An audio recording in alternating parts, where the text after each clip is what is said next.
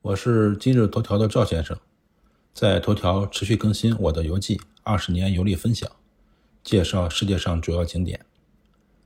本篇文章共有九张照片。严格说来，这一篇游记的主题白沙滩不算是潜水圣地，因为周围没有特别好的潜点。我之所以把白沙滩单独写出来，是因为很多潜水爱好者。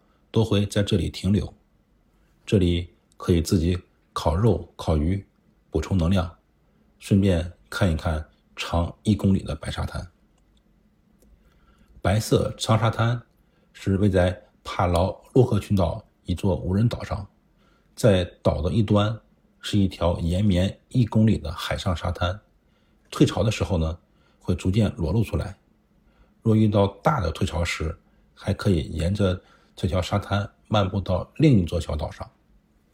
当沿着乳白色的沙滩交映着蓝色逐渐渐成的海洋时候呢，可以体验啊那种仿佛走在海中的感觉，让人产生一种海阔天空、世界尽头的奇妙想象。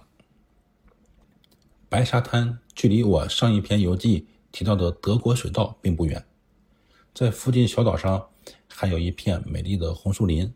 一个唯美的秋千挂在树上，我老婆带着孩子在那里拍了美美的照片。后续我会介绍那片红树林。白沙滩最美的时间段在于退潮的时候，沙滩将海平面一分为二。帕劳的长沙滩沙子是非常干净，难以置信。海水退潮后，白沙滩露出海面，形成一个半月形的海上通道。我家孩子在白沙滩上奔跑戏水很活跃。我们一家四口在白沙滩拍了一张照片，这张照片曾经是我的微信头像。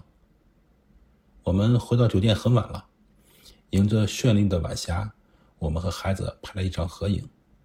几张合影一直珍藏在我的手机里。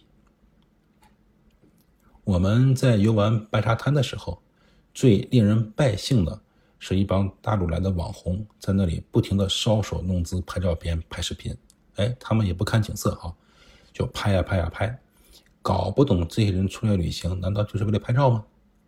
拍完照之后发朋友圈炫耀，他们不懂得欣赏眼前的景色，为了虚荣心到处炫耀，我觉得这是违背了旅行的初衷。